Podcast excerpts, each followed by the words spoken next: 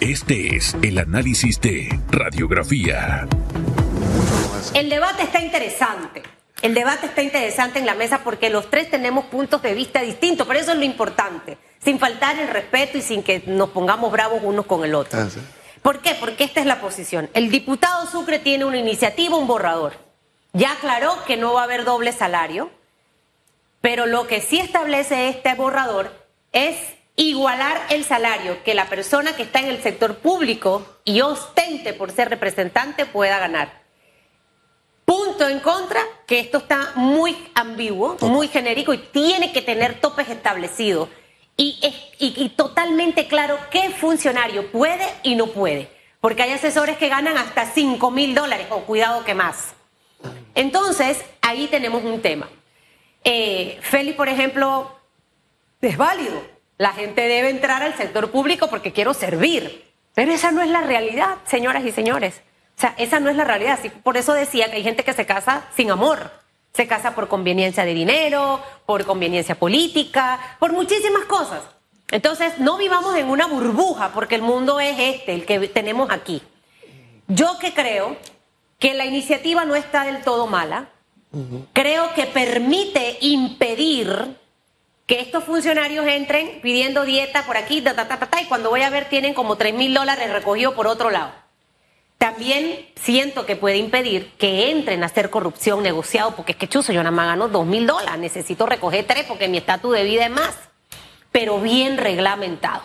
Entonces, hubo cosas que siento que no supo venderlas bien el diputado, porque a mí no me convenció.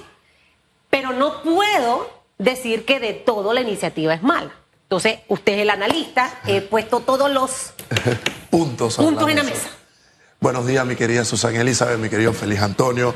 Buenos días a nuestros queridos y fieles televidentes, radioescuchas, a las personas que nos siguen a través de las plataformas digitales y a nuestro maravilloso equipo de producción que nos permite estar un día más analizando el acontecer nacional. Y a priori es un tema que, como siempre señalo, eh, levanta pasiones, las cuales defiendo, pasiones. Porque vamos a tratar de poner en perspectiva, vamos de menos a más, en base a lo que nos dice el diputado. Y dice que la esencia de este anteproyecto, la esencia cuál es? Que puedan llegar a puestos públicos en los cargos de representantes de, de corregimientos y de alcaldes, personas capacitadas, personas con competencias y aptitudes suficientes y necesarias para poder hacerle frente al cargo. Y que sobre pretexto de esta competencia y aptitudes que se necesita, si un médico, por ejemplo, que devenga 5, 6, 7 mil dólares al mes y quiere aspirar a ser representante y como representante va a cobrar 2 mil dólares y se va a ver afectado, por ejemplo, de su patrimonio 5 mil balboas, pues lo que trata de buscar el anteproyecto es, bueno, que aquel salario que tenga mayor preponderancia o que mejor se acomode al punto de este funcionario, pues efectivamente sea el que se mantenga mientras él ostenta el cargo para que no tenga una preocupación económica, por así decirlo, y que pueda trabajar de la mejor manera. Se abre un debate para mí, a priori, con ese primer punto. Y es entonces el siguiente. Las competencias solo las tienen aquellos que están en el sector público. Se está tomando en cuenta quienes estamos en el sector privado, por ejemplo. Supongamos que Ian Ramos en su buffet devenga mensualmente 25 mil dólares en calidad de socio y que quiero aspirar a ser representante de corregimiento. Mi pregunta es la siguiente. ¿Me van a mantener a mí un salario de 25 mil dólares? Porque, ojo, tengo las competencias, ojo, tengo las aptitudes, pero ¿me vas a discriminar porque ese salario que yo recibo lo hago desde la vida privada? A ver, entonces vamos a aplaudir y vamos a darle, por así decir, un mantenimiento fijo en un salario a quien esté en la vida pública, pero aquel- aquellos que estamos en la vida privada no tenemos la competencia. ¿Qué pasa con nuestro salario? ¿Quién lo establece? Entonces, un primer punto donde efectivamente vemos que quizá el proyecto, con la intención, con el espíritu de la ley que nosotros defendemos, esa ley motiv, la motivación, está bien encaminado a priori, porque oye, claramente esto es de matemática básica. Si yo cobro 7 mil acá y ser representante me inciden dos y yo voy a perder 5, yo no voy a dejar jamás mi trabajo de 7 por 2. Claro.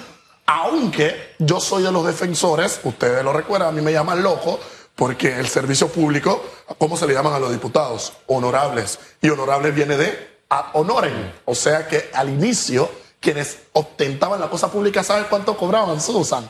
El agradecimiento del Pero eso pueblo. es irreal pensar que va a En ocurrir. definitiva, eso ya, Eso ya, en el eso ya. momento histórico en el que Ya nos pasó. encontramos, no se puede aplicar, no podemos contar con ello.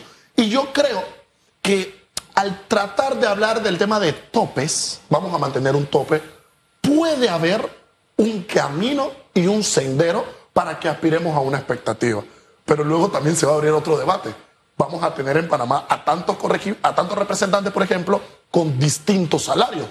Félix va a cobrar 5, Ian va a cobrar Claro. 8, Susan va a cobrar 7. Por eso creo que debe estar con tope y quizás replicar. Miremos el modelo de trabajo de la autoridad del Canal de Panamá. Miremos el modelo de trabajo de una empresa como Copa, también, por ejemplo. En definitiva. Entonces, estas son empresas eh, que trabajan por la meritocracia y el personal Como crece como debe ser. Concuerdo. Yo sí creo en eso. Definitivamente. 100%. La persona que haga bien su trabajo necesita y merece ese reconocimiento. Si no lo tiene, entonces ya. Y el castigo peor, que no es sacarlo, es que la gente no vuelva a votar por ellos. Total. Pero, pero, pero creo que la oportunidad en realidad es buena. Siento que como está, no, No puede pasaría. pasar, no puede pasar. No pasaría. Pero creo que en medio, siempre yo creo en las oportunidades, Jan. Claro, para el debate, la Eh, discusión. y obviamente que tampoco, porque él me dijo que no, que ellos vienen agarraditos de la mano. Denme la mano un poquito.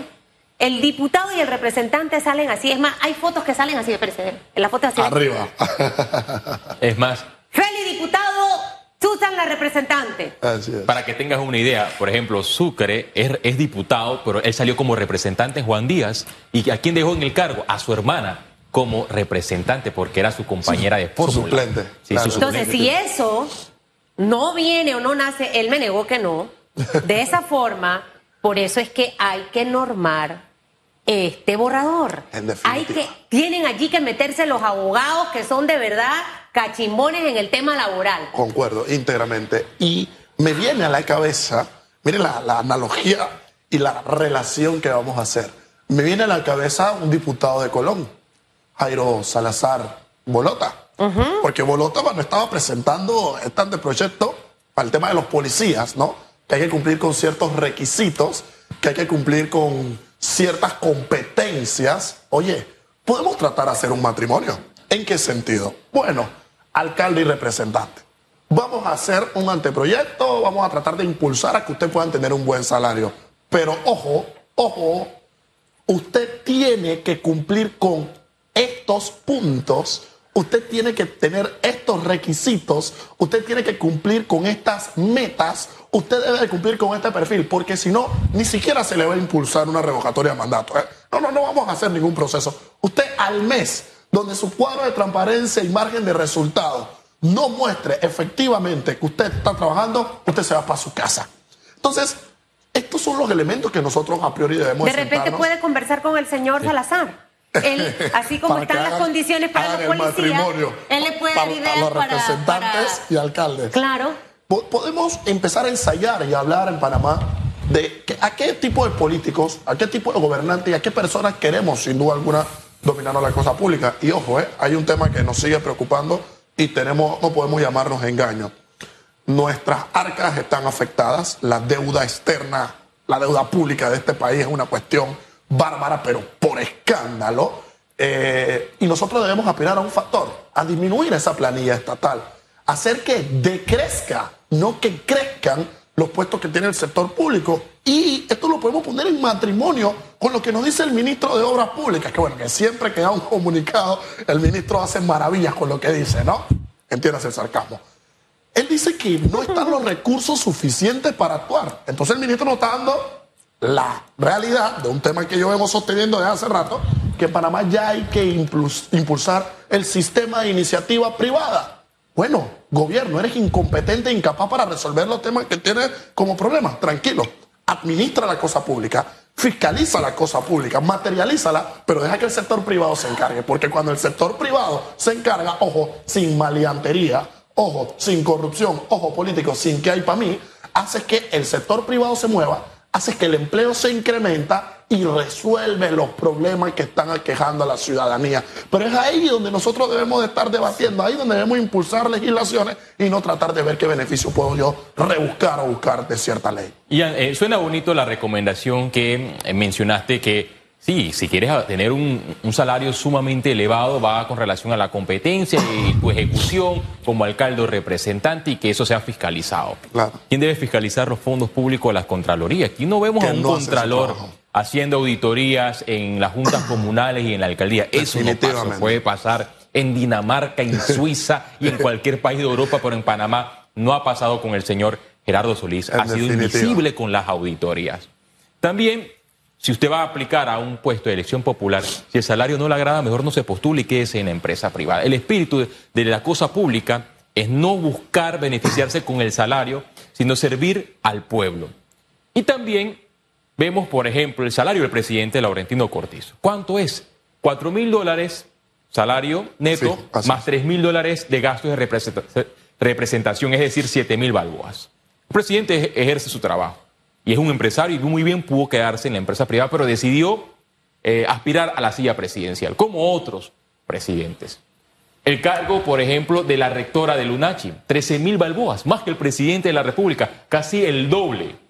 Es como, eh, es como contradictorio el simple hecho de tener salarios elevados para lograr que grandes figuras ocupen estos puestos, pero cuando llegan han demostrado ineficacia. En definitiva, Félix, ha dado como un punto clave con tu planteamiento. Y el factor el cual analizas y compenetramos es cuál? La raíz que tenemos los panameños. La raíz mal establecida y mal formulada hasta la fecha de la política de nuestro país. ¿Por qué? Porque todo el problema nace y yace desde la raíz. Un presidente, por ejemplo, es aquel administrador de un país ¿Cómo puede ser que esta persona cobre menos de alguien que esté supervisando y viendo efectivamente una institución? Bien, entonces aquí nosotros debemos de comprender nuevamente lineamientos básicos de las ciencias políticas, que ojo, como no se nos educan y no se nos enseñan, mal la, mal la comprendemos. Y es que en nuestro país no existe clara y realmente una división de poderes. Y paso a explicarte por qué. Que tenemos un ejecutivo de un partido que es mayoría en un órgano legislativo, que es un mismo partido, de un mismo ejecutivo y legislativo que es mayoría que nombra magistrados, el órgano judicial, que es el mismo partido que nombra al contralor, entonces, que es el mismo que nombra al procurador. Aquí hagamos algo, entreguemos el país en manos del que quede de gobierno, quien sea presidente, y bueno, tenga, pues usted haga lo que tenga que hacer. En la medida en la que uno puede realmente implementar discusiones de fondo para cambiar los problemas estructurales que tenemos de raíz, pues allí es donde nosotros vamos a encontrar cambio. ¿Cuál es el problema? ¿Quiénes están llamados a hacer los cambios de raíz? ¿Quiénes no gobiernan? Y ahí es donde vemos, por ejemplo, el fracaso en reformas electorales, el fracaso en reformas constitucionales, porque no le interesa, mi querida Susana Elizabeth, resolver los problemas estructurales y de raíz a quienes no gobiernan, porque sería decir, oye, ¿cómo voy yo a mejorar algo que mañana me va a afectar? Y cuando empecemos a pensar, valga la propia redundancia, en ese servicio al público, en ese servicio al país, en responder a aquellas políticas públicas y necesidades que tienen y la expectativa que el ciudadano espera de aquel que ocupa un cargo popular, un cargo público, allí es donde vamos a empezar a enrumbar el camino. Y ojo, la pandemia y todo lo que hemos vivido post pandemia han sido señalamientos claros para que el ciudadano tenga claro quién le sirve, quién no le sirve. Y tenemos un camino, ¿eh? Ahí en el 2024 ya le van a empezar a tocar la puerta para esas elecciones. Usted vaya viendo quién está pensando en usted, quién está pensando en servir o quién está pensando en el beneficio personal y en servirse. Mucha de la gente que ha estado en puestos públicos, después que salen los buenos profesionales, muchos se han arrepentido. Eh, los que obviamente no han entrado a lucrarse, claro. pero que recibieron críticas por la gestión quizás del presidente en el gobierno en el que ellos estaban. El sector público es un sector que usted tiene que analizar muy bien antes de dar ese paso, saber si al final tiene las aptitudes para poder desarrollar ese puesto de trabajo, hasta dónde usted va a dar su cuota de sacrificio eh, por, por, por hacer ese trabajo. Son preguntas que usted necesita responderse antes de entrar al sector público. Debemos tener debemos tener los panameños a los mejores hombres y a las mejores mujeres en los puestos públicos para que este país empiece a cambiar, darles la preparación adecuada como lo hacen las grandes empresas, invertir en el personal, porque eso va a tener un retorno en el país y para todas sus generaciones. Así que yo sí creo en eso. El Panamá se merece eso, no solo los que estamos en la empresa privada, nos merecemos crecer, avanzar, progresar. No, los que están en el sector público también, pero para eso hay que llevar a los mejores. Y a veces llevar a los mejores no es lo más fácil. Entonces, por eso yo sí creo que hay una oportunidad allí con esa iniciativa y de llevarlo a otra cosa más, a otra esfera, donde realmente los funcionarios públicos establezcan rendición de cuentas. Cuando eso lo hagamos, todos vamos a tener un distinto Panamá. Mientras sigamos pensando que estamos en el país de Alicia de las Maravillas y que la gente tiene amor por el... No vamos a ir para ningún lado. Las cosas hay que normarlas. Usted no hace esto, esto y esto. Así como uno hace en la casa, Jan. Si usted no hace eso, le comen la comida a la nevera, llegan a las 3 de la mañana, se gastan la plata, etcétera, etcétera, etcétera. Nos fuimos para la audiencia, que supuestamente termina hoy. Esperemos. Termina hoy y ya acaba de iniciar. Usted esté conectado con nosotros en la pantalla de EcoTV y conozca todos los detalles de este último día de audiencia. Nos vemos mañana.